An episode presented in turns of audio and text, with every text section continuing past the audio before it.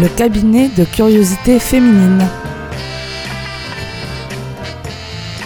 Bonsoir, bonsoir et bienvenue dans le cabinet de curiosité féminine. Nous sommes des femmes et des hommes délicieusement audacieux qui parlons des sexualités avec légèreté et sans tabou, avec humour mais sans vulgarité, avec désir sans plus si affinité. Hmm, Quoique nous sommes des femmes et des hommes réunis autour de la conviction que la sexualité est un sujet sérieux qu'il faut traiter avec légèreté et inversement.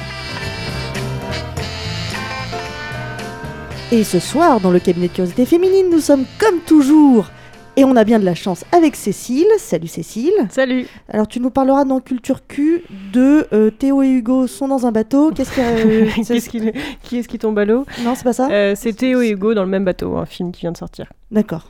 Ça va, ça. ça- Ça- Il y en a pas un. Bah, c'est dire, pas une a- comédie, si c'est la question. Enfin, allez, ok. Non. Et on finira avec toi, comme d'hab, avec la lecture qui fait du bien. Je pense qu'on est, on est en forme ce soir, j'ai l'impression. On est également avec Claire, qui est comme d'hab euh, en gueule de bois. Pas du tout. Bonsoir. Devant son ordinateur. vilaine. Le mercredi pour Claire, c'est gueule de bois. Ma- maman ne m'écoute pas, c'est pas vrai. Bah, en même temps, ta mère écoute cette émission. Bon, Claire, qui est devant son ordinateur, qui euh, discute avec vous si vous avez envie de nous dire des choses, de poser des questions ou donner votre avis sur Facebook ou sur Twitter, hashtag CCF Super 8. On est également avec Rachel Desrostiques qui est toujours là pour nous faire des dessins, qui est un peu loin d'un micro mais qui normalement... Salut Voilà, on l'a entendu. Salut Rachel. Euh, quant à moi, Je ne sais même pas quel est votre nom. Moi, je m'appelle Joe. Je suis Jo, votre maîtresse dévouée, qui caresse délicatement le fol espoir de vous électriser, car j'ai, dit-on, la langue bien pendue, humide, douce, mais que je sais durcir au moment opportun. Sensuellement, intellectuellement, érotiquement, sexuellement et heureusement, extrêmement curieuse, c'est parti. On me dit, mais madame, foutez-nous la paix avec votre clitoris, c'est cérébral, c'est cérébral. Mais alors pourquoi exciser euh, 130 millions de femmes dans le monde? La première date, c'est 1998, c'est la première fois où une équipe australienne décrit vraiment ce qu'est un clitoris euh, avec une dissection euh, validée.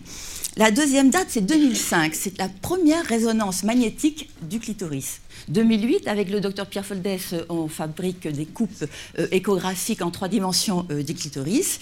Et en 2009, euh, au sacrilège, on fait une échographie du coït, une échographie pardon, du, du- clitoris durant, le, le coït. Extrait d'une conférence du docteur Odile Buisson, dont je vous recommande les vidéos que vous trouvez sur Internet. C'est un petit bouton qui finalement n'est pas si petit que ça, et du coup qui n'a rien à voir avec un bouton. Avec plus de 8000 terminaisons nerveuses, on pourrait croire que les scientifiques en auraient fait un sujet de recherche de premier ordre, mais non. Alors, euh, comment cela se fait-il? Je vous pose la question. Je parle bien sûr du clitoris, cet organe, je cite, mais je vous dirai plus tard qui je cite, cet organe gratuit qui ne sert ni à la reproduction ni au plaisir masculin, les deux mamelles de la sexualité telles qu'on la conçoit culturellement. Ceci expliquerait donc cela. Après tout, le plaisir, ça intéresse qui? Voilà, silence. On a bien compris que ça n'intéressait personne. Le plaisir des femmes, évidemment. En 1999, euh, une étude, euh, Nathalie Angier a utilisé un moteur de recherche médical qui s'appelle PubMed, joli petit nom, pour compter le nombre de fois où le mot clitoris apparaissait dans un article scientifique au cours des cinq dernières années. Elle le trouva une soixantaine de fois, chic alors, alors que le terme pénis apparaissait 30 fois plus. 30 fois plus, c'est quand même énorme. Je tire donc cette info, comme euh, le reste de ce que je viens de, de vous dire, d'un ouvrage intitulé La revanche du clitoris. Vous vous demandez de quelle revanche il s'agit, pourquoi le clitoris doit avoir une revanche. Voici ce que les auteurs nous disent. La revanche du clitoris sur des millénaires d'obscurantisme, c'est celle des femmes qui affirment, assument, partagent aujourd'hui leur goût et envie en dépit du double standard qui continue de leur être proposé, sainte ou salope, celle des femmes et des hommes qui choisissent d'accorder au plaisir, au corps et au sentiment l'attention et le respect de soi et de l'autre qu'ils méritent, pas plus, pas moins. Autant vous dire que euh, cette espèce de manifeste, ça nous parle un peu au CCF. Du coup, eh ben, on reçoit, on est bien content de, de recevoir un des deux auteurs de cette revanche du, du clitoris ce soir, le docteur Damien Mascret. Bonsoir Damien. Bonsoir. Donc médecin sexologue et donc notamment co-auteur avec Maya Mazorette de cet ouvrage édité à la Musardine et puis euh, enrichi euh, d'une grande intro pour, euh, pour être remise à jour. Exactement, parce qu'il s'est passé des choses en 8 ans entre la première et la deuxième édition. Mais pas le clitoris, il n'a pas changé en 8 ans. Le clitoris, on le connaît mieux. On le connaît mieux. C'est énorme, plus de 8000 terminaisons nerveuses. Oui, c'est j'ai lu énorme. 10 000 quelque part aussi. Alors, C'est- euh, C'est c'est s'emballe. énorme, c'est c'est quasiment comme le bout d'un doigt qui est une zone très sensible. Si vous vous êtes déjà coupé le bout d'un doigt, vous savez que ça fait très très mal. Eh bien, euh, on est dans la même sensibilité, sauf qu'il y a le plaisir en plus. Oui, parce qu'effectivement, le, le, bon, allez, Le doigt ne le fait doigt, pas non, plaisir. ça fait pas la même chose. Bah, Donc ça dépend. Ah oui Pardon. Non mais Ça vraiment. dépend où on met son doigt. Oui, mais c'est pas au doigt que ça te fait plaisir. Je comprends rien. elle. Donc effectivement, ça ne ressemble en fait pas du tout à un bouton. Non, c'est beaucoup plus. C'est un iceberg en fait. On voit que la partie émergée quand on regarde le gland du clitoris qui émerge de son capuchon. Euh, alors qu'en profondeur, il y a des racines. Il y a non seulement des racines qui partent vers les os pubiens, euh, mais il y a aussi des bulbes énormes, enfin énormes, assez gros quand même, volumineux, gorgés de sang, qui vont de chaque côté, un petit peu comme une selle de cheval, de chaque côté du vagin, le, le surmonter. Et ça, bah, ça peut procurer aussi beaucoup de sensations. Bah, J'ai lu que ça faisait entre 12 et 15 cm. Exactement. D'ailleurs, quand on fait des transsexuels, par exemple, quand on transforme une femme en homme, eh bien, pour créer un pénis, qu'est-ce qu'on fait? Eh bien, on extirpe justement ces racines du clitoris pour euh, fabriquer un pénis qui peut faire en moyenne 10 ou 11 cm de long. Donc, vous voyez que c'est assez facile finalement de faire un. Enfin, c'est facile. Chirurgicalement, c'est compliqué, mais on voit bien qu'en théorie, euh, eh bien, ça s'applique en pratique. Puisqu'en fait, il y a quand même des points communs entre le, le, le sexe, l'organe sexuel masculin et l'organe sexuel féminin, du coup. C'est, a- si on et- comprend bien. Alors, il y a énormément de points communs. On parle et de pourtant, glands, on eh ben parle- oui, et pourtant, la plupart des hommes et des femmes d'ailleurs pensent que l'équivalent du pénis, c'est le vagin. Parce que quand on est petite, euh, quand on est petit, on apprend que les hommes ont un pénis, les femmes ont un vagin. On parle rarement du clitoris. Pourquoi? Parce que ça embarrasse les parents. Autant parler du vagin, c'est possible. D'abord, il y a- il y a, l'orifice, donc on, imagine bien. Autant parler du clitoris, euh, ça implique derrière la question suivante. D'accord, mais à quoi ça sert? Parce que le pénis, on n'est pas trop gêné. Euh, le pénis, ça sert aussi à faire pipi. Pour les garçons, on leur explique aux petits garçons. Pour la petite fille, lui expliquer que son clitoris, ça sert à une chose et une seule, se faire plaisir ou avoir du plaisir en le caressant par un partenaire, par un doigt, par une langue, peu importe. Bah, c'est compliqué quand on a affaire à son enfant. Mais alors pourquoi? Parce qu'en fait, du coup, en, bah, lisant euh, votre livre, vous parlez d'excision culturelle. Et euh, au fil de la lecture, à un moment donné, je me suis dit, mais finalement, qu'est-ce qui est, qu'est-ce qui est le plus tabou aujourd'hui? C'est le plaisir, le, tabou. C'est le plaisir de la femme, exactement. Autant on est avec la pénétration dans finalement l'acte reproductif, mais si on poussait à l'extrême, on dirait que ça devrait être la pénétration devrait être facultative, parce que finalement, euh, pour beaucoup de femmes, c'est pas l'acte préféré. Encore une fois, ça ne veut pas dire qu'on attaque la pénétration Non, non. dans notre livre, parce que ça fait du plaisir aux deux, ça procure une certaine intimité. Pour certaines femmes, d'ailleurs, c'est une source privilégiée d'accès à l'orgasme. Mais euh, le plus important, quand même, pour la plupart des femmes, c'est le clitoris, mais ça veut bien dire le plaisir de la femme. Et là, eh bien, pour stimuler un clitoris, le mieux, c'est quand même, non pas le pénis, mais euh, un doigt, une langue ou autre chose. Donc, euh, on voit bien qu'on n'est pas dans l'acte de pénétration, qui lui est pour les garçons tant mieux pour les garçons, comme dit Maya, ils jouent pour leur camp. Euh, la pénétration, c'est une sorte de super masturbation. On reproduit les gestes que fait un homme avec sa main, simplement là on le fait avec quelque chose de doux, de chaud, d'humide, de bien lubrifié. Bref, on fait une super masturbation à l'homme quand il y a un acte de pénétration. Pour une femme, quand on interroge les femmes qui se sont masturbées avant leur premier rapport, c'est rarement le cas. Effectivement, c'est encore rare. euh, Enfin, il y a encore, il y a encore beaucoup de femmes qui se masturbent pas, mais surtout, il y a, il y a des chiffres qui sont éloquents. On se rend compte que euh, quand les femmes se masturbent, elles atteignent l'orgasme en 3 minutes. euh, en moyenne, enfin, c'est le, le- Ah bah si on est excité au départ, ça peut même prendre quelques secondes. Voilà, hein. si on a une dose d'excitation forte, ça- annoncé. ça va très vite, bien sûr. alors même que euh, dans, le, dans, la- dans le rapport sexuel, alors moi je connais pas une nana qui est... Honnêtement, j'en- ai jamais rencontré, euh, mais je souhaite qu'il y, en ait- qu'il y en ait beaucoup et qu'il y en ait de plus en plus, mais j'en connais pas une qui me dise, Bah, moi dès que je m'envoie en l'air, je- je- j'ai un orgasme. Et là, et là j'ai demandé à Cécile. non, mais c'est le- ce qui rentre en jeu aussi, c'est le fait d'être à deux.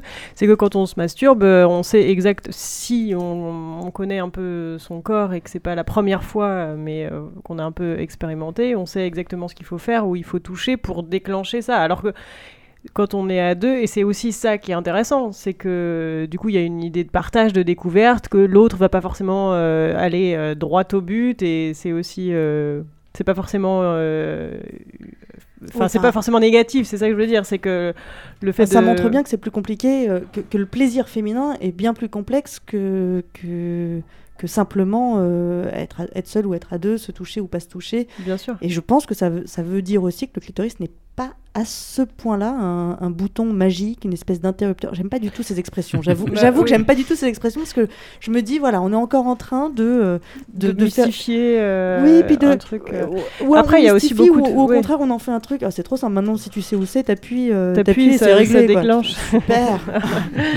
Après, il Ça y a beaucoup envie. de femmes aussi qui n'ont même pas con- enfin, conscience et qui ne savent pas qu'elles ont un clitoris et à quoi ça sert, etc. C'est encore, alors peut-être que nous, ça nous paraît un peu euh, éloigné de nous, mais c'est encore euh, le cas. Enfin, je sais pas, le docteur va dire si je dis des bêtises ou pas, mais euh, ou même. pour une certaine génération, Mm. enfin voilà, dans les témoignages qu'on lit, il y a Mm. encore des femmes qui, qui ne connaissent pas euh, le, leur sexe et, le- et leur clitoris. Oui, parce qu'il y a quelque chose aussi de, qui peut être trompeur, c'est de penser qu'effectivement c'est comme le reste de notre corps, c'est-à-dire qu'il suffit de le manipuler pour voir comment ça marche. Non, là, euh, le clitoris, il a besoin, il a des réactions complètement différentes quand il est gorgé de sang et quand il l'est pas, par exemple. Si le clitoris est gorgé de sang, eh ben, il va être plus réactif. Et s'il est gorgé de sang, ça veut dire qu'on est excité déjà. Donc on est dans un- une condition différente. Si une femme sans aucune excitation essaie de se caresser le clitoris, eh bien elle peut très bien n'avoir aucun effet. Mm. Par contre, si elle est excitée et qu'elle touche son clitoris, ça va être complètement différent. Donc on voit déjà aussi que selon le contexte, eh bien les tentatives euh, de masturbation, par exemple, peuvent avoir des résultats complètement différents. Donc on peut avoir l'impression, par exemple, pour une femme qui ne serait pas excitée, euh, qui aurait essayé à froid, euh, bah, que ça marche pas, et qu'avec un partenaire, miracle, ça marche. Bah oui, mais son clitoris était excité. Mm. Et puis d'autre part, les femmes savent aussi, certaines le font spontanément, que lorsqu'elles contractent leur périnée, c'est-à-dire tous ces muscles qui se trouvent entre le vagin et l'anus, quand on contracte le périnée, qu'est-ce qu'on fait? On comprime les bulbes, ces fameuses racines, cette selle de cheval dont je parlais au-dessus du vagin, eh bien on comprime les bulbes, donc le clitoris est plus sensible. Et c'est parfois un moyen de franchir le petit surplus supplémentaire qui permet d'accéder Mm. à l'orgasme quand on est très excité. Je préfère l'image de l'iceberg à la selle de cheval, j'avoue. Parce que- c'est dangereux, l'iceberg, c'est euh, c'est fort, c'est mystérieux, je, je préfère. Est-ce que je trouve qu'on dirait une petite mouche.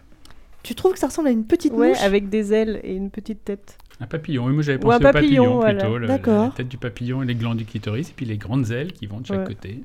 Bah, en tout cas, moi j'espère, honnêtement, j'espère qu'on va avoir de plus en plus de dessins de clitoris comme on, comme on voit des dessins de bites partout depuis Mhm. toujours. Ça paraît tellement Mhm. évident. Ah bah tout le monde sait dessiner une bite, alors qu'un clitoris, si vous demandez, Exactement. c'est très compliqué. Mais parce que Oui, le fait est que c'est plus compliqué en fait, c'est que c'est quand même moins euh, visible que non, bon, mais- tous les garçons. euh, Non, il suffit qu'il y ait un, Oui, qu'il oui. y ait un, deux, trois graphistes qui s'y mettent un Non, peu. mais- qui nous fassent- Non, non, mais Non, sans non, mais blague, c'est- hein. bien sûr, non, mais c'est peut-être pas dans ce sens-là que je disais, mais Je dis pas ça pour Rachel. Rachel fait des très beaux clitoris en ce moment. Ouais. mais pour, les, pour euh, tous les, les garçons, euh, enfin le, le pénis est un organe extrêmement visible. Le clitoris, faut y regarder quand même euh, de près pour, pour comprendre que- comment ça marche, pour savoir à quoi ça ressemble. Donc c'est pour ça que je dis dans ce sens-là, c'est plus- c'est plus Oui. compliqué et ce qui explique Mm. aussi, je pense, le, le fait qu'on ait pu, euh, que, enfin que, que ce soit ignoré euh, et que ce soit qu'on essaye de le cacher parce que le- c'est possible de le cacher. L'excision culturelle. J'ai bien aimé ce terme parce qu'effectivement, l'excision, c'est euh, c'est terrible. Je pense que personne Oui. aujourd'hui ne pourrait. euh, ne... enfin, J'espère que personne autour de cette table ne dirait non, mais tu vois, c'est c'est pas inintéressant l'excision. Non, Non. Voilà.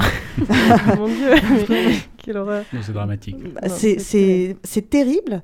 Mais effectivement, le- le- l'expression d'excision culturelle m'a- beaucoup parlé. Je l'ai trouvée euh, très forte et très, évidente. Est-ce que tu veux bien nous en dire deux mots? Oui, parce que malheureusement, on a pris un petit peu le relais de, Freud, des psychanalystes au début du siècle, hein, qui, rappelons que Freud avait dit tout simplement que le clitoris, c'était pour les petites filles, je schématise, et euh, l'orgasme mature des femmes, c'est par le vagin. En gros, on arrête de s'occuper du clitoris. Et puis ça a été abondamment repris. On a même enlevé des clitoris, euh, non pas par tradition religieuse, mais simplement pour les femmes qui se masturber trop. J'ai même lu que Marie Bonaparte s'était Mm. fait, s'était fait faire des, des, des, des opérations pour rapprocher son Exactement. de- Marie. Bonaparte, qui était psychanalyste, qui était une des premières psychanalystes, une des premières femmes à aller dans le, dans le giron de Freud et se lancer dans la psychanalyse. Elle est devenue psychanalyste par la suite et elle s'est fait opérer à plusieurs reprises par un médecin suisse. Parce qu'elle avait considéré qu'effectivement, quand le clitoris était trop loin du vagin, eh bien, lors de la pénétration, il n'était pas stimulé. Ce qui montre bien d'ailleurs au passage l'importance du clitoris.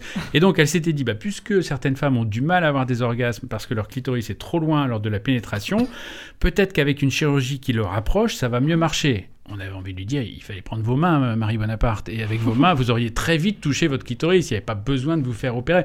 Oui, mais euh, on ne se touche pas à cet est-ce qu'on endroit-là. sait, est-ce qu'on sait si elle a, si elle a pris son pied après? Eh bien non, ça n'a pas marché Ça justement. pas marché. Il y a, eu- il y a Ah. plusieurs opérations, je ne sais plus si c'est deux ou trois, mais en tout cas, ça n'a pas marché pour Marie Bonaparte.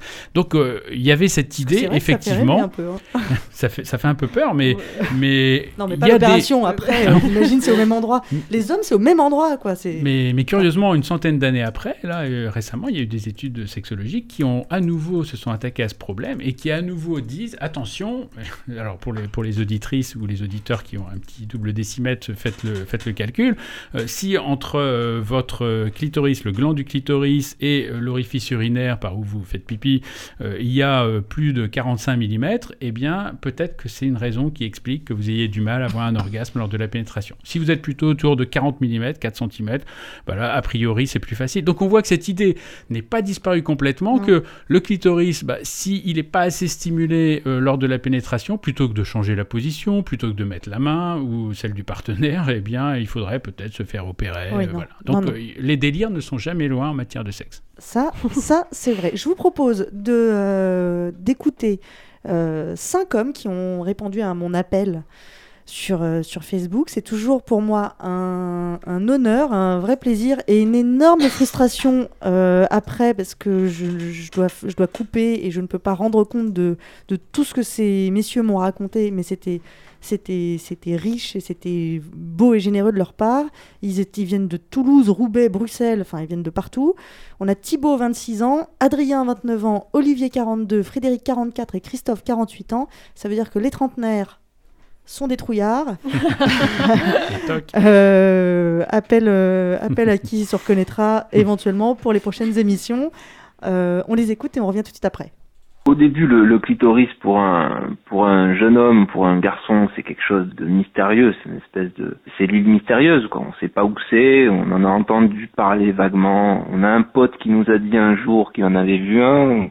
Ce genre de choses, c'est un peu c'est un peu le dahu quoi. Le, clitoris, c'est vrai que c'est euh, une zone pour euh, pour nous les, les, les garçons, en même temps en même temps mystérieuse, magique, euh, inconnue parce que c'est vrai que c'est euh, caché ou, ou enfoui. C'est pas comme une c'est pas comme une verge qui va qui va se qui va prendre des dimensions super importantes. Donc on est euh, à la recherche de à, à la recherche du clitoris parce que on sait que c'est comme un bouton magique qui va euh, qui va faire partir euh, la, la partenaire.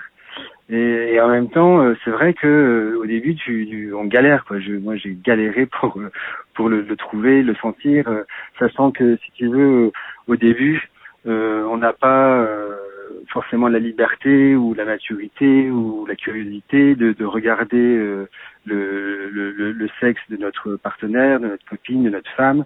Et c'est moi, c'est personnellement quelque chose qui m'est venu plus tard, voire voire beaucoup plus tard. Au début, c'était euh, vraiment euh, euh, ce désir de manger enfin, cette, vulve et, ses, et ce enfin, le pénis, tout ça, enfin, toute, cette partie intime, et sans vraiment savoir ce que ça pouvait procurer à, à ma partenaire. Et c'est seulement en- par la pratique que j'arrivais à, euh, à situer justement ce point de plaisir. J'ai commencé à y mettre un petit peu, un petit peu les doigts, à le chatouiller. Alors au départ, probablement, sûrement un peu gauche de ma part. Et donc j'ai pas mal potassé. Euh, C'était une époque où Internet n'existait pas, donc il fallait euh, faire la démarche d'acheter des bouquins, donc euh, affronter le regard du libraire, ce genre de choses. Quand on a quand on a 20 ans, c'est pas toujours évident. Et je suis tombé sur un, un bouquin extraordinaire qui s'appelle euh, Le sexe de la femme par Gérard Fang, qui m'a vraiment éclairé à fond. On m'a expliqué en fait comment ça fonctionnait, que comment euh, que c'était vraiment euh, un prépuce, qu'il y avait un gland, tout ça, qu'on pouvait le décaloter, ça y avait vraiment euh, comme une érection, c'était comme un comme un sexe, limite comme un sexe d'homme. C'était, euh, vraiment un point très sensible. Puis une fois que j'ai bien compris où c'est, à ce moment-là, faut savoir comment comment s'y prendre parce que parce qu'on a souvent ce truc d'aller euh, d'aller droit au but. C'est- compliqué pour un homme de comprendre que le clitoris c'est pas juste ce petit appendice là qui gonfle ou qui gonfle pas. qu'en fait, en fait, il y a, plein de choses en dessous. Il y a des muscles, il y a plein de trucs. Et en fait, on n'est pas obligé d'aller sur le clitoris, ou en tout cas sur ce qu'on en voit, pour qu'il se passe des choses. Euh, Est-ce que c'est comme une, une verge ou comme une bite? Est-ce qu'on va le, le branler? Est-ce qu'on va le, le caresser doucement ou, ou de façon plus appuyée, vite ou lentement? Euh, ça, c'est ça reste à découvrir et ça reste à découvrir pas tout seul, à- à- avec la partenaire. Euh, certaines ne savaient pas que le clitoris se, se prolongeait à l'intérieur du vagin, hein, euh, avec ces deux espèces d'ailes gigantesques euh, où se raccorde le point G à, à peu de choses près. Et ça, elle l'ignorait totalement. On y revient, on y repart, on y touche, euh, on fait juste que passer le doigt dessus, on passe à côté, euh, euh, on, on caresse le, le, le bas des fesses, on caresse l'entrée du vagin. Stimuler aussi tout le sexe de, de sa partenaire pour que le clitoris euh, limite ressorte et euh, se, se gonfle de, plaisir pour ensuite arriver dessus euh, à, point nommé et ça, ça déclenche tout. Ah, quelque chose de magique hein. pour un homme c'est fou parce que c'est un un monde il y a des- cycles il y a différentes phases euh, on les comprend on les comprend pas on les anticipe on les anticipe pas et puis au milieu de tout ça il y a il y a, ces parties plus ou moins sensibles selon les femmes à comprendre à découvrir J'y avance vraiment par euh, micro-touches et euh, je suis à l'affût constant des réactions de la fille, bien sûr. C'est vraiment comme une antenne vibratoire, en fait. C'est un, ouais, un sismographe pour moi. D'accord. Un sismographe du plaisir féminin. Quand je fais euh, un cuni, c'est quelque chose qui, qui, qui m'excite vraiment énormément parce que euh, on, on ressent vraiment toute la vibration, euh, enfin sur ma partenaire, je ressens vraiment la vibration euh, de, de tout son être, de tout, de tout son âme, et, et, et elle s'abandonne, et ça m'excite. C'est de la surexcitation. C'est pas de l'excitation, c'est de la surexcitation. Dans une bouche, comme on le prend avec la langue, comme on le prend avec des doigts, avec une main, avec euh, un vibromasseur, avec, euh, avec tout ce qu'on peut imaginer pour pouvoir le, le, le stimuler de façon euh, appropriée. Est-ce qu'on rentre dans une dans un moment d'érotisme euh, assez long ou est-ce que c'est vraiment le, la recherche du plaisir immédiat? Effectivement, il va falloir lui parler de façon de façon différente. Après l'orgasme, c'est toujours très très sensible. Du coup, non, là non plus, il faut pas être euh, une- comme une brute, faut pas avoir les mêmes la même intensité que juste avant l'orgasme. Et après, après vraiment ça s'apaise. Après c'est euh, pareil. Après ça, ça se rééduque. Ça, faut, faut, le reprendre en main, reprendre en bouche. Et après, hop, ça peut repartir avec les mêmes types d'intensité. Et il y a cette espèce de, de, d'or- de- d'orgasme fabuleux qu'on peut avoir avec euh, en, en insérant les doigts au bon endroit, euh, euh, même pas trop profondément. Et certaines filles n'avaient jamais osé faire ça. En fait, certaines filles avec qui sorti se sont jamais touchées que le clitoris. Elles n'ont jamais été plus loin. Quand on se donne la peine, que ce soit les hommes ou les femmes, bah, d'essayer de découvrir son corps, euh, bah, de se regarder dans une glace tout simplement.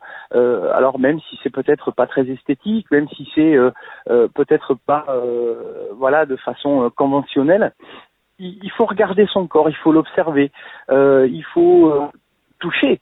C'est bête à dire, mais il faut toucher. Voilà, il faut être curieux. Il faut être curieux. Euh, au cabinet de curiosité féminine, c'est bon, ça marche, ça, nous parle. Voilà, ils, ont dit, ils, disent beaucoup de choses hein, quand même. En tout premier lieu, ils disent à quel point c'est compliqué pour un homme euh, de, comprendre, de, de trouver, de comprendre, de toucher, d'apprendre ce, cette, euh, cette toute petite partie euh, du, corps féminin, du sexe féminin, qui pourtant euh, participe tellement au plaisir. Ça, ça s'explique, oui, Damien Oui, on découvre complètement en entendant ces témoignages à quel point euh, pour les hommes c'est un univers fascinant, le clitoris et tout ce qu'il y a avec. Euh, alors que si vous aviez posé les mêmes questions sur le vagin, je suis pas sûr qu'on aurait eu la même richesse, la même poésie, la même passion, même pour certains. On a l'impression que c'est c'est les aventuriers de l'arche perdue qui découvrent un trésor et qu'est-ce qu'ils vont en faire, comment ils vont s'en servir, est-ce que c'est dangereux Et puis les effets sont démultipliés, donc il y a une sorte de fascination pour le clitoris et tout simplement aussi parce que euh, on disait tout à l'heure qu'on n'expliquait pas aux petites filles euh, à quoi ça servait et euh, du coup elle n'osait pas elle-même explorer. Eh bien pour les garçons c'est pareil, ils manquent d'informations. Alors peut-être moins aujourd'hui ils peuvent en trouver, mais quand même quand ils ont une information, elle peut être biaisée, elle peut être limitée et donc ils ne savent pas à quel point il peut y avoir quelque chose à découvrir avec, même si certains le disent, mais ils sont plus expérimentés, avec la partenaire. Parce que demander à sa partenaire, euh, il faut une certaine aisance pour lui demander ben, comment tu te masturbes, je mets mon doigt sur le tien et puis je vais regarder un petit peu pour découvrir un petit peu son rythme, ses mouvements, ses zones préférées, est-ce qu'elle avarie, est-ce qu'elle intègre de temps en temps des pénétrations, est-ce que la main s'en va, enfin bref, découvrir ça avec sa partenaire, ça peut être fait euh, de façon très simple quand on est un petit peu euh, décontracté et qu'on est prêt à jouer. Le sexe c'est du jeu d'abord, c'est pas un enjeu phénoménal, c'est du jeu, ou en tout cas ça devrait l'être. Et qu'on est un petit peu en confiance. Euh, je ne sais plus lequel, pardon, me racontait que il, s'était trouvé plusieurs fois avec des femmes qui étaient très mal à l'aise, que lui se mette entre, leur- entre, entre leurs jambes pour regarder. Mais oui, c'est vrai, il y a eu des émissions d'ailleurs du cabinet qui en ont parlé. C'est une zone euh, d'abord que les femmes n'ont pas l'habitude de Mhm. regarder, en tout cas pas regarder de près. Il y a le problème des odeurs, de l'hygiène, donc on se pose des questions, est-ce qu'il va aimer, pas aimer mon odeur? Euh, Les garçons se posent pas autant de questions avec leur pénis quand il s'agit de se faire sucer. Euh, et ben les filles devraient faire pareil, après tout, à partir du moment où on a une hygiène l'odeur, minimale, l'odeur, à la rigueur, je comprends, mais honnêtement, l'hygiène, j'ai un peu du mal à comprendre qu'on nous parle autant d'hygiène pour cette partie-là du corps. Alors, je m'adresse au, au- au docteur, hein, peut-être que je dis une grosse bêtise, mais bon, euh, une hygiène, une hygiène normale, sûr, oui. traditionnelle euh, du- Mhm. de tout le corps, d'une manière générale, bon bah voilà. Mais en plus, il me semble que euh, ça a son pH particulier, sa, sa- sa flore particulière et que sais, tel, tel, tel un chat, ma chatte se nettoie. Oui, tout à fait, c'est une zone, euh, c'est une zone C'est une normalement. zone finalement assez propre. Mais bien sûr, c'est une zone sans danger. euh, c'est pour ça que ça me- je comprends pas qu'on nous parle d'hygiène tout le temps pour cette zone-là. Mais il y a des inquiétudes, c'est tout simplement voilà, des inquiétudes un petit peu fantasmatiques parce qu'on est près de l'orifice et là aussi les hommes ont beaucoup d'inquiétudes par rapport à l'orifice vaginal, on leur en a pas parlé, ils sont pas trop au courant, ils savent simplement que parfois ça saigne, enfin bref, ils ont plein de questions qu'ils n'osent pas poser à leur partenaire. Euh, et puis il faut dire aussi qu'il y a l'inquiétude de la femme elle-même euh, parce que l'odeur c'est très intime, voilà, on aime les gens ou on, peut très bien rejeter quelqu'un parce qu'on n'aime pas son odeur. Ça c'est, on a parfois des couples comme ça. Oui, non, mais moi Et- j'ai ça avec et Cécile. voilà. hein, Et voilà, et, et même si, euh, même en ayant bu, même dans certaines conditions très particulières, si l'odeur de quelqu'un ne nous revient pas, on n'aura pas d'excitation. On va avoir une sorte de blocage. Ça, c'est naturel, c'est spontané. Donc, il y a beaucoup d'inquiétude d'être rejeté. Autant on peut être rejeté pour un défaut physique. On peut passer au-dessus parce qu'après tout, bon, ok, il aime pas. euh, j'ai, je sais pas, euh, j'ai des grosses fesses. Il y en a qui adorent, il y en a qui aiment pas. On s'en fiche. Quand on a un peu de maturité, on assume. Par contre, être rejeté parce que l'autre nous dit j'aime pas ton odeur, eh bien, c'est très dur parce que là, c'est vraiment, on est au, au plus profond de l'intimité. Donc, il y a vraiment cette inquiétude aussi par rapport à ça. Et puis, il y a aussi quand même quelque chose de, de très particulier avec le, le cunilingus, c'est que euh, très souvent, les partenaires ne guident pas. Donc si les partenaires, Rachel en parlait tout à l'heure, si la partenaire ne donne pas d'indication et se contente de dire non bah j'aime pas comme tu fais ou euh, non c'est pas bien, voire pire, euh, bah non j'en connaissais un qui faisait ça mieux que toi mais toi j'aime pas. Euh, Ah ouais, non, ça arrive, clair. Non mais en consultation on a parfois des femmes qui nous racontent ça. J'ai eu une fois un partenaire qui m'a dit bah non ou une partenaire qui m'a dit ça. Donc à partir du moment où on a asséné quelque chose comme ça, au lieu de lui dire intelligemment bah non moi j'aime bien quand on fait comme ça, je préfère quand tu fais, vas-y appuie plus fort. On peut être un petit peu, comme dit Maya Mazorette, on peut être un peu technique parfois.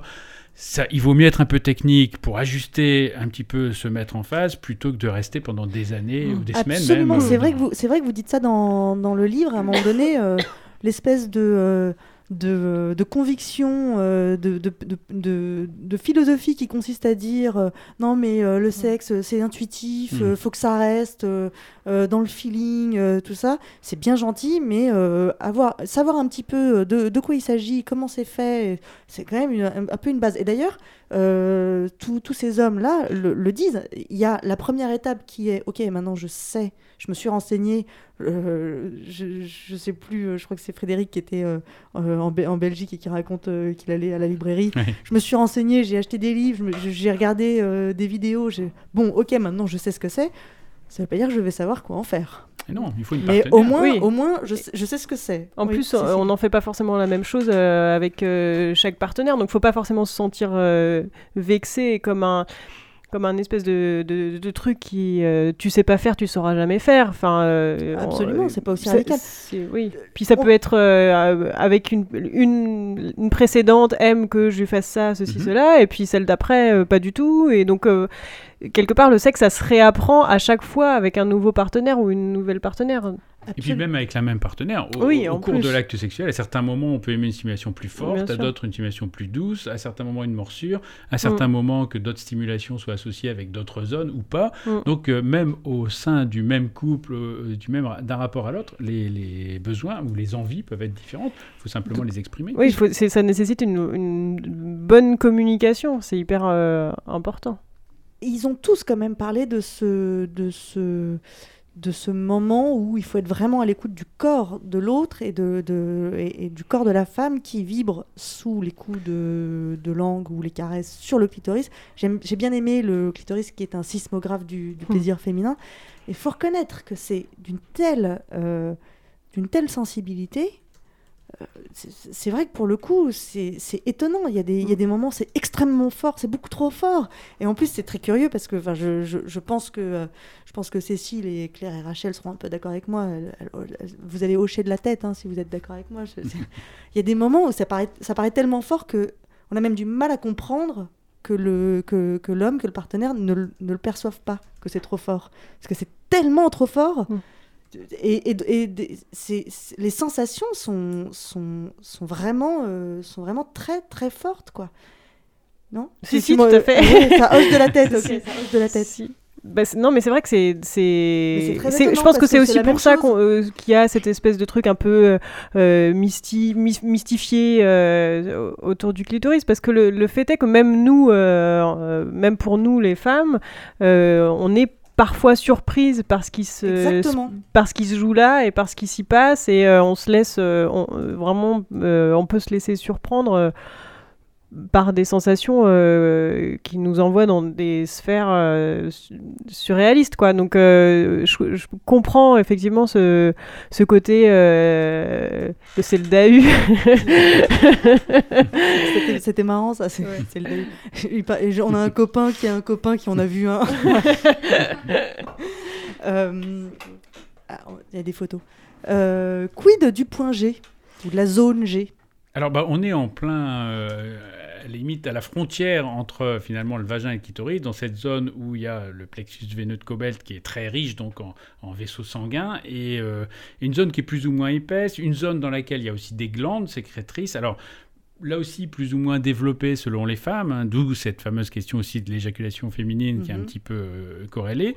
Euh, on est dans une zone finalement où on stimule à la fois le clitoris par l'intérieur, mais on stimule aussi, et Odile Buisson notamment, on fait beaucoup de travaux là-dessus avec ses collègues, Foldes, euh, on stimule aussi euh, l'urètre, qui est aussi une zone très riche en terminaisons nerveuses. D'abord parce qu'à chaque fois qu'on urine, on peut sentir l'urine passer, euh, parce que c'est chaud, parce C'est que vrai, je me il y suis jamais des- posé cette question, mais c'est vrai. si vous prêtez votre attention, voilà, vous allez sentir Voilà. l'urine. Et d'ailleurs, si vous avez une cystite ou une infection Mm. urinaire, Ah vous oui, allez sentir passer. passer, Là, par contre, voilà, on se pose pas du tout la question. On situe très bien son urètre. Et, et- et on a aussi une stimulation. D'ailleurs, les hommes l'ont aussi. Quand une femme masturbe un pénis, euh, eh bien, euh, elle peut stimuler les corps caverneux de chaque côté, latéralement. Euh, à la radio, ça va peut-être être difficile à expliquer, mais elle peut stimuler aussi la zone la plus souple, la plus euh, comme un ballon finalement, qui est la zone ventrale, dans la- et qui se prolonge d'ailleurs par le gland. C'est le même tissu, le Mhm. gland et la zone ventrale qui, qui est très souple. Et là, si on appuie sur cette zone très souple, on est sur l'urètre également. Donc on stimule aussi une zone qui correspond finalement à la zone G chez les femmes. On n'est pas sur le gland, on est sur toute la longueur de l'urètre et on est dans une zone qui est très sensible. Alors pour peu que ça soit un petit peu érotisé ou qu'on ait un peu d'excitation à ce moment-là, ça peut faire aussi des sensations très agréables, voire un orgasme. C'est vrai qu'on peut sentir le lien avec le clitoris euh, immédiatement cet endroit-là. Alors certaines, je- bah là aussi, certaines Mm. femmes ont développé plus de sensibilité que d'autres. Euh, si, euh, si on y prête attention, euh, selon, alors c'est là aussi si c'est un feu d'artifice de stimulation, si votre partenaire en même temps est en train de vous caresser les seins, les fesses ou l'anus, ou s'il est en train de vous susurrer des mots doux, ou s'il est en train de vous lécher le cou, enfin, s'il fait d'autres sensations à ce moment-là, vous aurez du mal à porter votre attention uniquement sur la stimulation clitoridienne. D'ailleurs, certaines femmes ne veulent pas avoir d'autres stimulations parce qu'elles veulent rester concentrées là-dessus. Euh, De même que que certains hommes et certaines femmes disent que, je sais pas, le 69 par exemple est très compliqué parce que c'est dur d'être à la fois réceptif et actif et d'être concentré sur le- ce qu'on fait et sur les sensations qu'on reçoit. Peu importe, à la limite, on peut alterner, on peut avoir des temps morts, on peut faire des erreurs en mordant un peu son ou sa partenaire parce qu'on est en train Oh d'être concentré sur les zones réceptrices de son cerveau et on se rend pas Mais compte de ce qu'on est en train de faire. Ça peut être dangereux, mais bon, euh, no risk, no fun. On peut aussi avoir un petit peu de danger entre les deux partenaires. Ça peut aussi être excitant. Oui, L'important, c'est d'avoir de l'imprévu. Tout à l'heure, on disait en parlant de la masturbation euh, que euh, bah, autant sa propre main peut faire les sensations exactes qu'on veut sur son clitoris. Euh, donc, on peut accélérer, appuyer plus fort, ralentir. On fait exactement ce qu'on veut. Oui, mais on oublie quelque chose, c'est qu'on n'a pas l'imprévu. On n'a pas la surprise que ferait le partenaire ou la partenaire euh, en étant sur notre clitoris. Donc certes, c'est moins adapté que ce qu'on aurait fait, mais il y a l'excitation de l'imprévu euh, et parfois même la frustration d'un partenaire ou d'une partenaire un peu taquine ou taquin qui va euh, suspendre ou arrêter au moment où on aimerait que ça s'accélère ou que ça s'accentue. Mhm. Tout à fait d'accord. Euh, J'ai envie de m'arrêter là pour, euh, pour laisser la place à Culture Q et revenir, euh, revenir après la pause euh, pour, pour reparler de, de clitoris. Donc, c'est Culture Q. C'est de la culture? Mais non, c'est du cul. C'est culture cul. Théo et Hugo se rencontrent dans un sex club parisien, une cave où l'on partouze en chaussettes basket. Là, des hommes se reluquent, se touchent, se sucent et se pénètrent. Mais eux, Théo et Hugo, vont fabriquer de l'amour. Ici, à 4h57, un samedi soir dans un sex club parisien. Jacques Martineau et Olivier Ducastel, 20 ans après Jeanne et le garçon formidable, nous livrent un film d'amour, un film social et un film militant. Rien que ça. Théo et Hugo vont tomber amoureux en une nuit, en une baise, en un regard. En ouverture, l'une des plus belles scènes de sexe du cinéma français, à mon humble avis. 25 minutes de sensualité, de transpiration, de fougue et d'émotion. Oui, parce que le plaisir sexuel est une émotion et qu'elle est bien communicative, que l'on soit homo, hétéro, fille ou garçon. De leur désir fou va naître de l'amour pur, un coït subjugant, un moment présent où l'on oublie tout, même la capote. Quand le rêve prend le dessus sur le réel, quand on oublie qu'il existe en ce bas monde des putains de maladies qui nous tuent, exactement à ce moment précis. Quand on vogue dans les cieux extatiques, la chute peut être violente. La beauté de ce film se joue sur ce moment-là. Qu'est-ce qui fait que l'on ne se protège pas toujours alors même que l'on connaît pertinemment les risques? Pas de jugement, pas de morale, ça arrive, à tout le monde. À qui la faute? À celui qui pénètre? À celui qui n'a rien dit? Chacun ronge son frein et voudrait bien revenir en arrière, juste à cet instant où l'on, a déconnecté. Cet abîme, Théo et Hugo vont le traverser dans le même bateau, comme une première épreuve à leur amour. Le film suit en temps réel leur pérégrination dans un Paris nocturne et désert, de l'hôpital Saint-Louis au quai de la Villette. Les histoires d'amour commencent mal parfois. Les deux réalisateurs nous offrent aussi un film militant et informatif.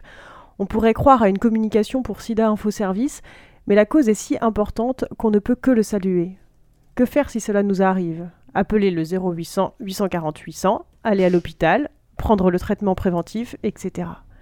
Mais la fiction n'est pas pour autant un prétexte, juste l'occasion de donner quelques informations. Puisque l'art peut éveiller les consciences, il peut bien conseiller nos âmes égarées. Ducastel et Martineau nous parlent aussi des oubliés de la nuit, de ceux que l'on ne voit pas et qui triment dans l'ombre. La femme de ménage que l'on croise dans le premier métro, le Syrien vendeur de kebab, ces femmes et ces immigrés à qui on laisse le, le sale boulot, comme ils disent. Paris, la nuit, n'est pas que festive. Elle est aussi travailleuse, des petites mains qui ont tant de choses à dire. Elle raconte les petites retraites ou la guerre au pays. Mais il y a aussi de la fierté dans les regards, celle d'être debout avant tout le monde et de gagner son pain. Théo et Hugo les écoutent, en voguant à leur amour naissant. Et si la mort doit les rattraper, il faut courir vite. Comment est-ce possible que cette fougueuse rage de vie soit anéantie par un si beau moment de sexe? La vie serait-elle à ce point perfide? Oui. En 2016, le sida est encore là et il se transmet, même quand le sexe est amour.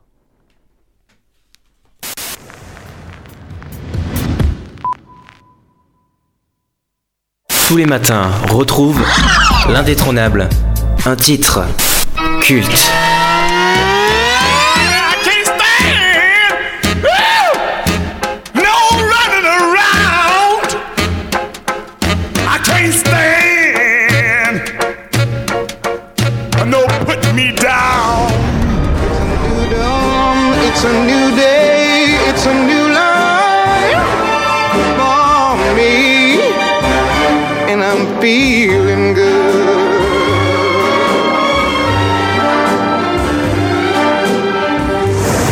where you're tortured by your own thirst in those pleasures that you seek. That made you Tom the Curious, that makes you James the Weak.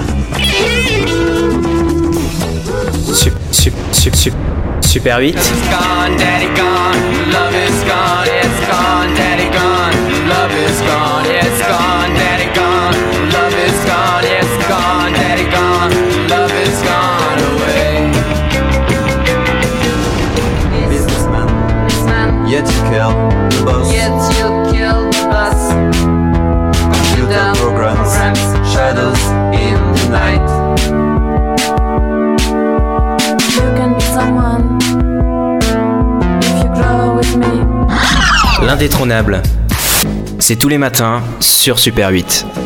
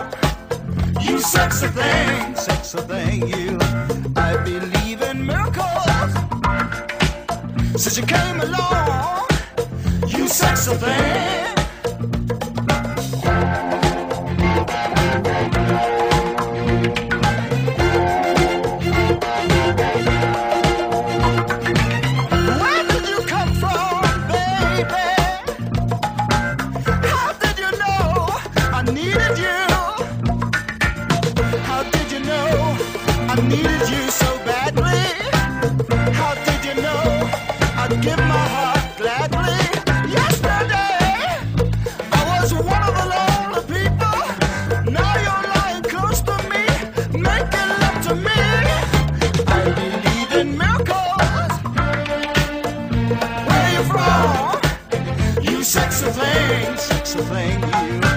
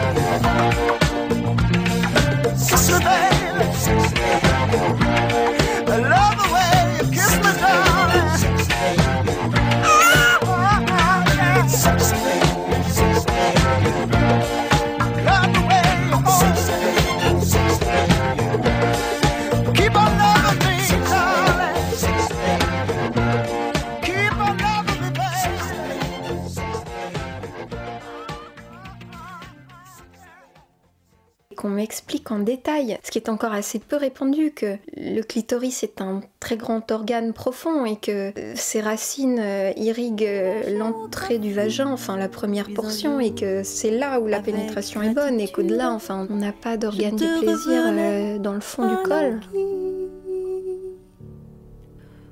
Mon clitoris, mon plus fidèle compagnon, mon clitoris, petit bourgeon dans son buisson, mon clitoris, posait-elle une perle précieuse? Dans l'écrin d'une huître soyeuse, posait-elle une perle précieuse? Dans l'écrin d'une huître soyeuse. Donc un peu de Solange te parle et quelques notes du quartet buccal, ça donne le ton. Et si vous ne saviez pas de quoi nous parlions depuis 20 heures, maintenant vous le savez, on parle de clito. on parle donc de clitoris. Et pendant la pause, euh, euh, on se disait, donc on est toujours avec, avec Cécile, avec Claire, avec Rachel et surtout avec Damien Mascret qui a écrit euh, avec Maya Mazorette La revanche du clitoris aux éditions de la Musardine. Euh, et pendant la pause, on se disait, c'est quand même épatant un organe. Peut-être qu'un jour, on découvrira qu'il a d'autres fonctions que le plaisir, mais pour le moment, tout ce qu'on sait de lui, c'est qu'il ne sert qu'au plaisir. Oui, c'est fascinant parce qu'il n'y a pas l'équivalent chez l'homme. hein. Donc, euh, nous, c'est multi-usage, euh, alors que vous, c'est vraiment Vous, vous êtes couteau suisse, quoi. Si on veut. Oui. oui, en plus, il y a des tailles très différentes. c'est Du cinq en un. parfaitement- C'est parfaitement adapté. Euh, alors que non, le, le clitoris, c'est vraiment que pour le plaisir. C'est d'ailleurs ce qui embête euh, certains, certains hommes ou certains religieux, hein, que ce soit un organe que pour le plaisir, on comprend qu'on n'ait pas toujours envie d'en parler. Euh, le clitoris qui apparaissait euh, déjà dans les, certains ouvrages, en tout cas savants au XVIe siècle, euh, disparaît ensuite à partir du moment où on s'imagine qu'il n'y a aucun intérêt à stimuler le clitoris pour avoir une procréation réussie. Oui, parce qu'avant, on pensait que c'était Voilà. nécessaire. Avant, la médecine, la faculté, comme on dit, avait décidé que euh, stimuler le clitoris c'était un bon moyen euh, d'avoir des enfants. Euh, ce qui était dans un sens pas faux, mais en tout cas pas directement. Euh, et puis le jour où ils Bah se non, sont... parce que sinon, moi, j'aime autant dire que j'aurais vraiment de, de chien à la maison. Mais c'est c'est aussi dans, dans l'Antiquité où, euh, alors je sais plus quel médecin euh, qui pensait que la, la cyprine. À mon avis, c'est euh, encore Pythagore ou- Ouais, voilà. La cyprine euh, était un élément euh, nécessaire à la procréation. Oui, qu'il fallait mélange des fluides. D'ailleurs, Ouais. dans certaines civilisations, en Asie notamment, on pense aussi que c'est nécessaire. Euh, enfin, on a pensé à certaines époques. Ce qui est difficile toujours, il faut être modeste avec les sexualités, c'est que on n'a que les témoignages d'une certaine élite, du Oui. très ciblé. Plus c'est ancien, plus c'est ciblé. Donc, il Mm. faut être vraiment très très prudent avec les données anciennes et même avec les données récentes, parce que finalement, si on est aujourd'hui, on a des témoignages. Donc, les gens qui après tout sont les mieux placés pour parler de leur sexualité, en tout cas peuvent témoigner. euh, eh bien, très longtemps, ne parlez pas. Les femmes, vous aujourd'hui, heureusement, au cabinet de curiosité, vous êtes des femmes qui parlent de sexualité. Si on remonte 10 ou 15 ans en arrière, on n'a pas beaucoup de femmes qui s'autorisaient et qui même étaient autorisées, sans que ça fasse scandale, à parler de sexualité, comme si c'était un Mm. domaine trop sérieux pour le laisser aux femmes. Il y avait quelque chose de scandaleux à les priver de parole là-dessus, et c'est pas étonnant qu'on ait encore des gens aujourd'hui qui nous disent Ok, on peut avoir des orgasmes avec une stimulation du clitoris, ok, on peut en avoir par stimulation vaginale, mais quand même, une femme qui a bien appris sa leçon, qui est bien en phase avec son partenaire, peut avoir des Mm. orgasmes par une simple stimulation du vagin. On s'en fiche, enfin, de quoi je me mêle Mm. Euh, Pourquoi les hommes imposeraient aux femmes cette voie comme si c'était le nirvana et le sommet et qu'il fallait absolument y accéder? Il y a une sorte de. Là aussi, on parlait d'excision culturelle, mais je dirais même qu'il y a une sorte de diktat phallocentré sur la pénétration et sur la négation de le- du clitoris.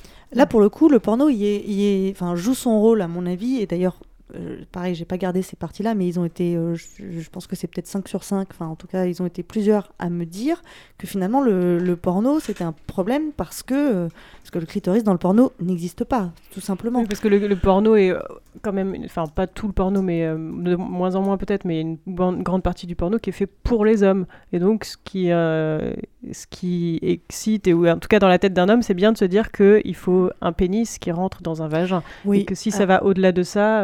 Moi, je, je veux bien qu'on discute de ça. Je, je- C'est marrant parce que moi, allez, 99% des hommes que j'ai personnellement euh, côtoyés étaient très excités au plaisir, au- à l'idée de voir une femme Bien prendre du plaisir. Je parle même pas de, de, de pratiquer quoi que ce Alors- soit sur le corps d'une femme. Oui. Mais je pense que voir une femme prendre du plaisir, c'est un truc que les hommes aiment bien en général. Mais, mais la différence est là, Oui, effectivement, c'est voir une femme prendre du plaisir. Or, le- les codes du porno sont euh, de filmer très souvent en gros plan, même si certaines, euh, certaines féministes notamment euh, ont pris le, le- le pli de filmer en plan large, parce qu'après tout, tout le monde sait ce qui se passe en gros plan, mais en plan large, c'est beaucoup plus intéressant. On voit tout le corps, on voit les mouvements et on voit les réactions. Alors qu'un homme qui effectivement voit le visage d'une femme, d'ailleurs il y a eu des sites porno euh, qui filmaient uniquement le visage de la femme lorsqu'elle se masturbait, euh, et, et qui montraient très bien que ça pouvait être excitant de voir l'excitation monter, les variations sur le visage de la femme. Par contre, il n'y a pas de films porno qui sont centrés, ou en tout cas rarement, qui vont être centrés euh, sur le gros plan et qui vont provoquer l'excitation de l'homme. Effectivement, il n'y aura pas d'empathie euh, de regarder, un, pour beaucoup d'hommes, hein, regarder Mhm. un homme faire un cunilingus, ça va pas forcément être excitant parce que, bon, ok, on le voit, mais on voit pas la, On réaction rien, de la quoi. femme. Voilà, on Oui. voit rien. Alors que pour un homme, effectivement, voir une fellation, évidemment, il se projette. euh, alors, il peut se projeter dans les deux camps, évidemment, hein, mais, mais c'est beaucoup plus facile d'imaginer. Et puis euh, surtout, on voit. Et on voit, bah, on bien voit. sûr. Alors là, euh, c'est- on voit, on voit quand même. Hein, mais- Une fellation, on voit. Oui. Surtout vu la taille des sexes des acteurs porno. En C'est plus, pas, c'est pas la taille euh, standard? Bah, bon, ah, Un bah. coup d'expérience, euh, moi, j'y croyais. On m'a- on m'aurait menti. c'est un autre problème. Par contre, c'est un des avantages du porno. On a parlé des inconvénients, mais un des avantages, c'est quand même, effectivement, on dit le porno, il y a les pornos. Oui, bien sûr. là, sort. un peu, on va dire le mainstream. Voilà, euh, le- dans le mainstream, mais, mais on voit quand même euh, des. On peut voir, en tout cas, contrairement au porno classique d'il y a 15 ou 20 ans, on peut voir des vulves très différentes. On peut voir des, des petites lèvres qui sont plus ou moins larges, plus ou moins foncées. euh, euh, on peut voir des clitoris de forme et de taille différentes. Il y a une diversité qui devrait être rassurante et non pas poussée. C'est un autre problème sur les opérations de, de la vulve, hein, où on réduit les petites lèvres parce que rien ne doit dépasser. On se demande qui a décidé ça. Euh, et, et ça, c'est un des avantages peut-être du porno, c'est de montrer la diversité des corps en plus. hein, ne- on n'est pas forcément non plus avec euh, Rocco Siffredi euh, pour, euh, pour les hommes ou Zara White, euh, je parle d'une époque un peu plus ancienne. Euh, on peut être avec tout le monde, voilà, Mm. le, le tout venant, et avec des défauts, et pour autant être très excité, et c'est là où il peut y avoir un effet bénéfique, très excité par des corps qui ne répondent pas au canon de la beauté actuelle, euh, tel que les magazines féminins les décident parfois. Mais dans la- quand- par rapport à la représentation du, du sexe de la femme, qui joue aussi sans doute sur la méconnaissance de, de son propre sexe, et que très souvent, euh, dans l'art ou, euh, la, ou dans la enfin, euh, le sexe de la femme, c'est un trait. Oui, d'ailleurs, il y avait une exposition. C'est quand même pas- hyper réducteur. Et- et Ah bah, l'exposition. oui. euh, Bah moi j'ai pas un sexe qui ressemble à un trait quoi. Enfin, c'est- non mais c'est vrai, c'est quand Alors, soit on euh, est dans, carrément dans l'anatomie et effectivement on est dans l'utérus, les trompes de Fallope, les ovaires, ça on les dessine. Euh, par contre, euh, là on est vraiment dans l'anatomie et la reproduction. Soit on est effectivement dans le symbolique avec euh, quasiment effectivement un trait, un trou.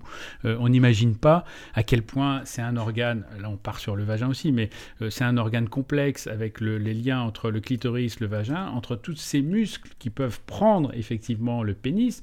Parce que là aussi, dans la pénétration, tout à l'heure je disais, euh, la pénétration est une super masturbation pour l'homme, parce que très souvent, euh, vous remarquerez que c'est l'homme qui décide des mouvements, qui bouge, qui impose le rythme. En tout cas, quand il veut jouir, quand il veut éjaculer, il va imposer le rythme. Alors bien sûr, on peut le faire différemment et euh, des femmes savent très bien aussi bouger, imposer à l'homme l'immobilité pour être les seules qui vont décider le mouvement, ce qui est d'ailleurs très bien parce qu'en inclinant leur corps différemment, elles peuvent aussi avoir des sensations différentes. En faisant le rythme des mouvements, elles réintroduisent cet imprévu pour l'homme que d'habitude il n'a pas puisque c'est lui qui décide tout. Donc il peut y avoir un effet excitant psychiquement et physiquement très fort, même si c'est pas exactement la façon dont d'habitude Mm. il accélère par exemple pour, euh, pour avoir un orgasme. Pour en revenir sur le, le clitoris euh, en tant que tel, euh, mais après, euh, vous allez voir, je vais le connecter à tout le reste. Mais il, il y a des hommes qui n'aiment pas voir, voir leur partenaire se caresser pendant l'acte sexuel. C'est quoi? C'est un, c'est un peu un affront, c'est leur ego qui est. Oui, parce que pour beaucoup d'hommes, effectivement, euh, là aussi, ils sont persuadés que c'est leur pénis, leur baguette magique qui doit faire jouir la princesse. Et donc, euh, si elle a besoin d'une autre stimulation, euh, soit qu'on touche, soit de toucher elle-même son clitoris, c'est un échec. Ça veut dire que mon pénis ne remplit pas sa fonction. Mais il y a également des femmes qui sont mal à l'aise à l'idée de faire ça. Et il y a des femmes qui sont mal à l'aise, soit effectivement par leur leur éducation, par exemple, parce qu'on leur a dit que ça se faisait pas, soit parce que là aussi, c'est beaucoup plus facile finalement de suivre le rythme de son partenaire que de dire ses désirs, de faire ses gestes, parce que là, on se met à nu, on dit voilà moi comment j'aime faire, voilà ce, que, ce dont j'ai envie à tel moment.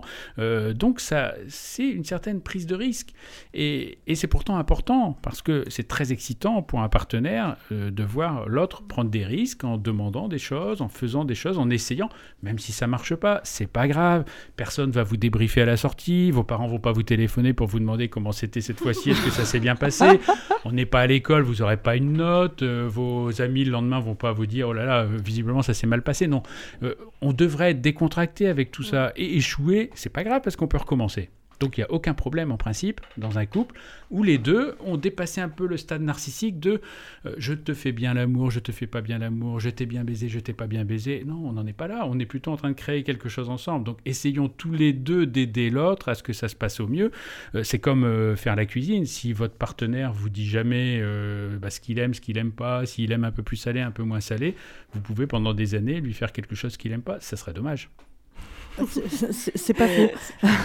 Euh, Est-ce que je, je trouve que c'est essentiel qu'on qu'on se mette à parler de, de cet organe, qu'on en parle de plus en plus. Je me demande dans quelle mesure on, euh, le risque n'est pas de, de, de faire du clitocentrisme et de. Ouais, J'ai inventé un nouveau mot. bien. Euh, merci. et et d'oublier que en fait, c'est le clitoris est un organe essentiel, est un organe euh, important, essentiel pour le plaisir féminin, mais qui est connecté euh, au, reste, au reste du corps. Enfin, je pense qu'on l'a tout expérimenté, euh, et je pense que toi, dans, dans tes expériences, Mhm. tu- tu, tu as pu le- l'expérimenter aussi.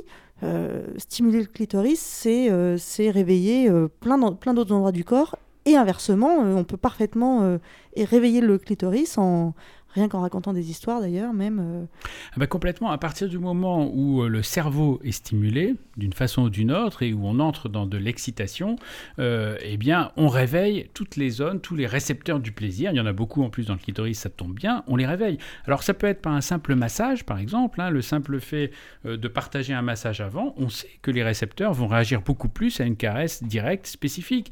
Le simple fait d'avoir passé un bon moment, d'avoir une discussion agréable, de s'être regardé peut-être dans les yeux en pensant à des choses et on sait que l'autre pense à certaines choses, euh, d'avoir bu un bon vin, bref, le simple fait d'avoir eu une intimité, un échange, un partage qui soit psychique ou physique par des caresses, eh bien prépare le corps finalement au plaisir qu'il peut recevoir par une stimulation directe. Donc euh, tout est bon à prendre. Les zones érogènes, heureusement, ne sont pas limitées aux zones primaires que sont effectivement les organes génitaux, euh, l'anus euh, et les seins. Ils sont bien plus larges que ça. Une étude finlandaise qui vient de paraître d'ailleurs ce mois-ci Ah, les Finlandais. les Finlandais qui ont besoin de se réchauffer, euh, ont tout de suite observé, en faisant se masturber... Jorge, j'arrive Je sais pas comment ils s'appellent les Finlandais.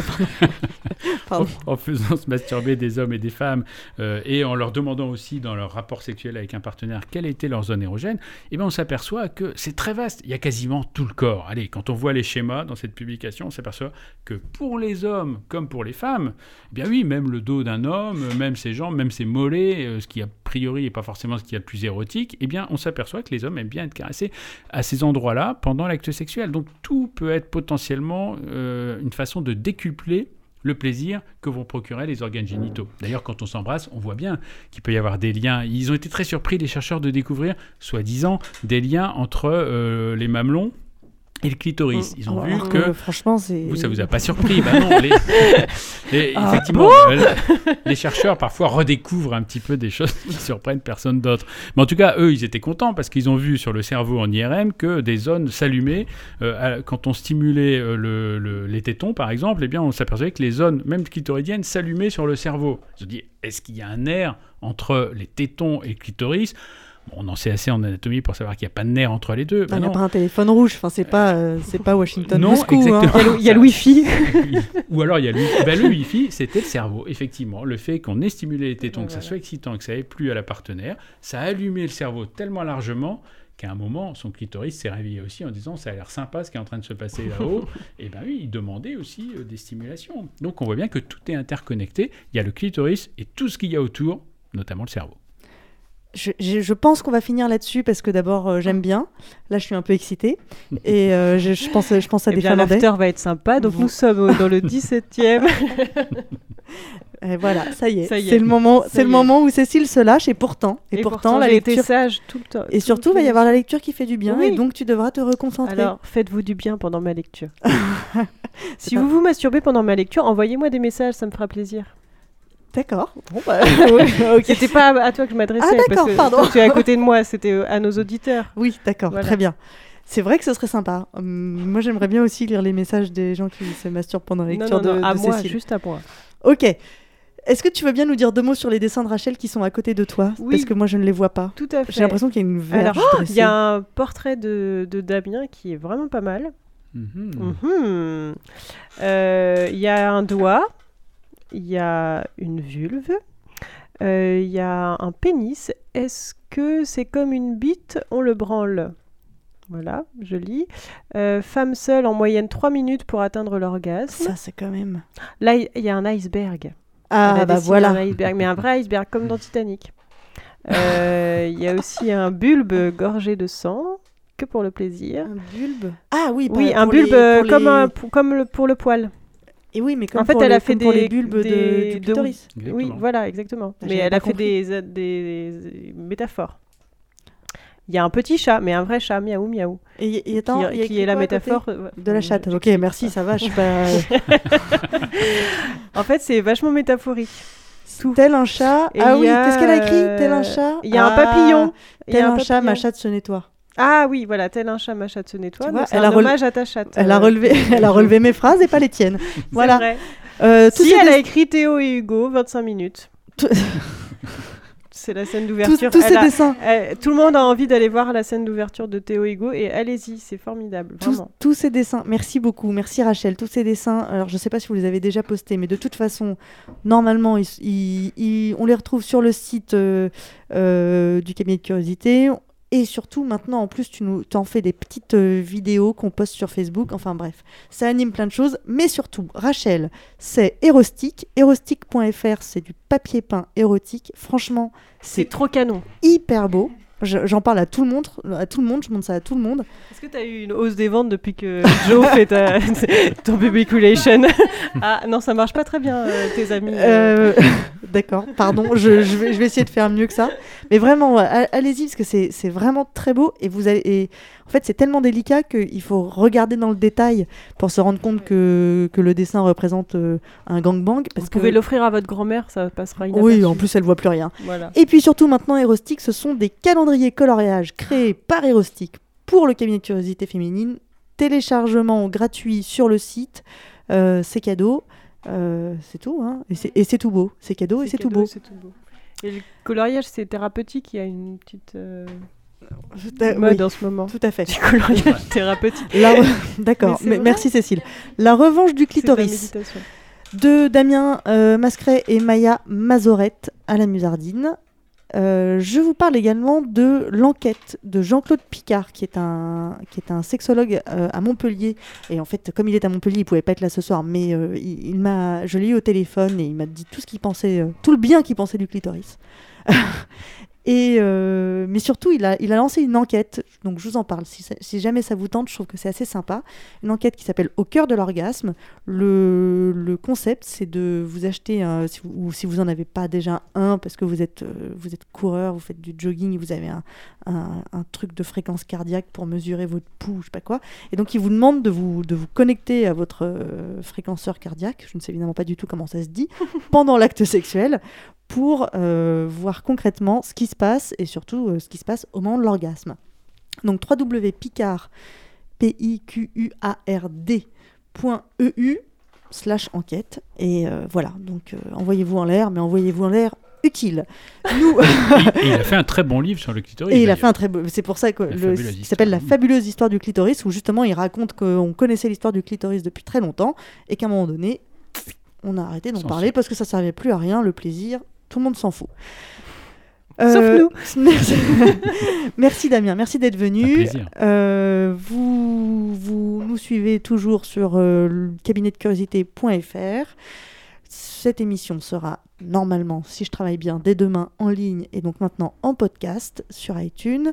Culture Q, c'était donc Théo et Hugo dans le même bateau de Olivier Ducastel et Jacques Martineau, donc actuellement au cinéma. toutes les bonnes salles. Voilà. Les prochains, atel- les prochains ateliers pardon, du CCF, c'est le 20 mai à Paris, Sexualité féminine, déconstruisons nos croyances limitantes. Voilà.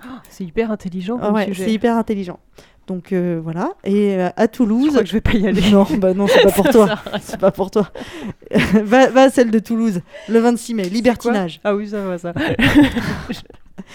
Euh, on a évidemment toujours besoin de vous, de votre aide, de vos dons euh, pour plein de choses et notamment pour venir euh, faire des ateliers en dehors de Paris et de Toulouse. Sur le site internet, il y a un petit bouton magique sur lequel on a écrit faire un don, mais je me suis dit qu'il fallait qu'on le rebaptise. Je vous le donne en mille. Il faudrait le, le faire en dessin. Le de- clitodon. Voilà, le clitodon. Le clitodon. Nous, on se Génial. retrouve, on se retrouve le 18 mai, donc dans deux semaines, et on parle euh, de sexualité et infertilité. La sexualité des- couples qui se rendent compte qu'ils sont infertiles, comment euh, reconnecter avec, sa sexualité quand il n'est plus question de procréer. Euh, voilà, je crois que c'est tout. On se quitte donc comme d'habitude avec la lecture qui fait du bien. Sappho, la grande poétesse grecque de l'Antiquité, me souffle Cécile dans l'oreillette avec ah, c'est bien si je te fais marrer Non, avant. bah. Avec Sur la rose, donc de Sappho, et euh, Le clitoris de Pierre Louis. Tout simplement, euh, me précise-t-elle. Voilà, salut à tous. Fermez les yeux. Libérez vos mains. C'est la lecture qui fait du bien. Si Jupiter voulait donner une reine aux fleurs, la rose serait la reine de toutes les fleurs. Elle est l'ornement de la terre, la plus belle des plantes, l'œil des fleurs, l'émail des prairies, une beauté toujours suave et éclatante. Elle exhale l'amour, attire et fixe Vénus. Toutes ses feuilles sont charmantes. Son bouton vermeil s'entr'ouvre avec une grâce infinie et sourit délicieusement aux zéphyrs amoureux.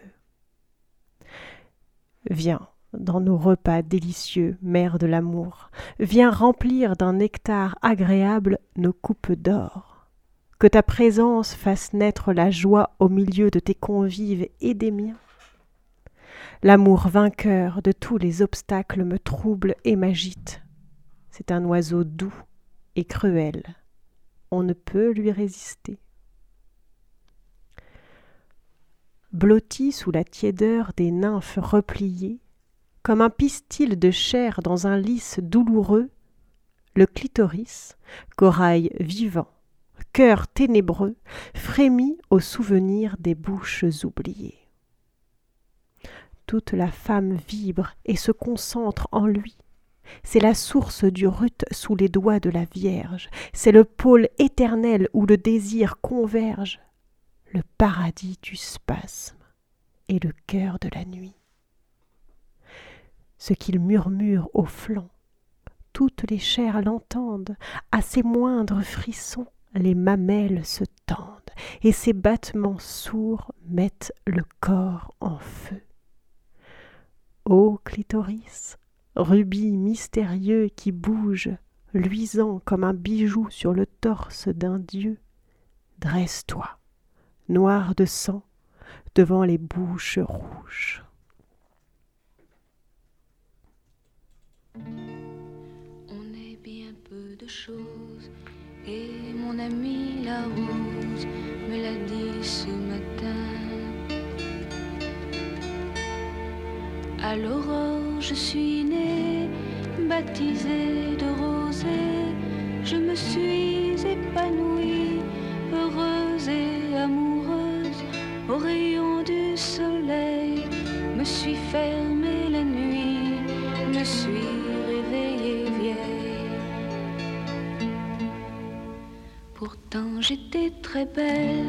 oui j'étais la plus belle des fleurs de ton jardin.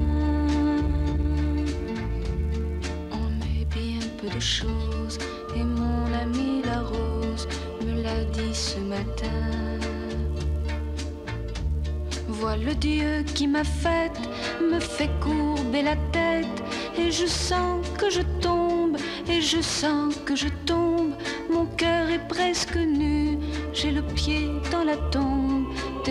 je ne suis plus.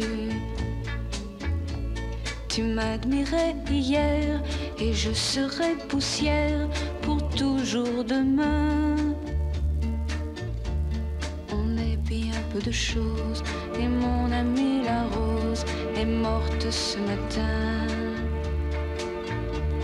La lune cette nuit a veillé mon ami,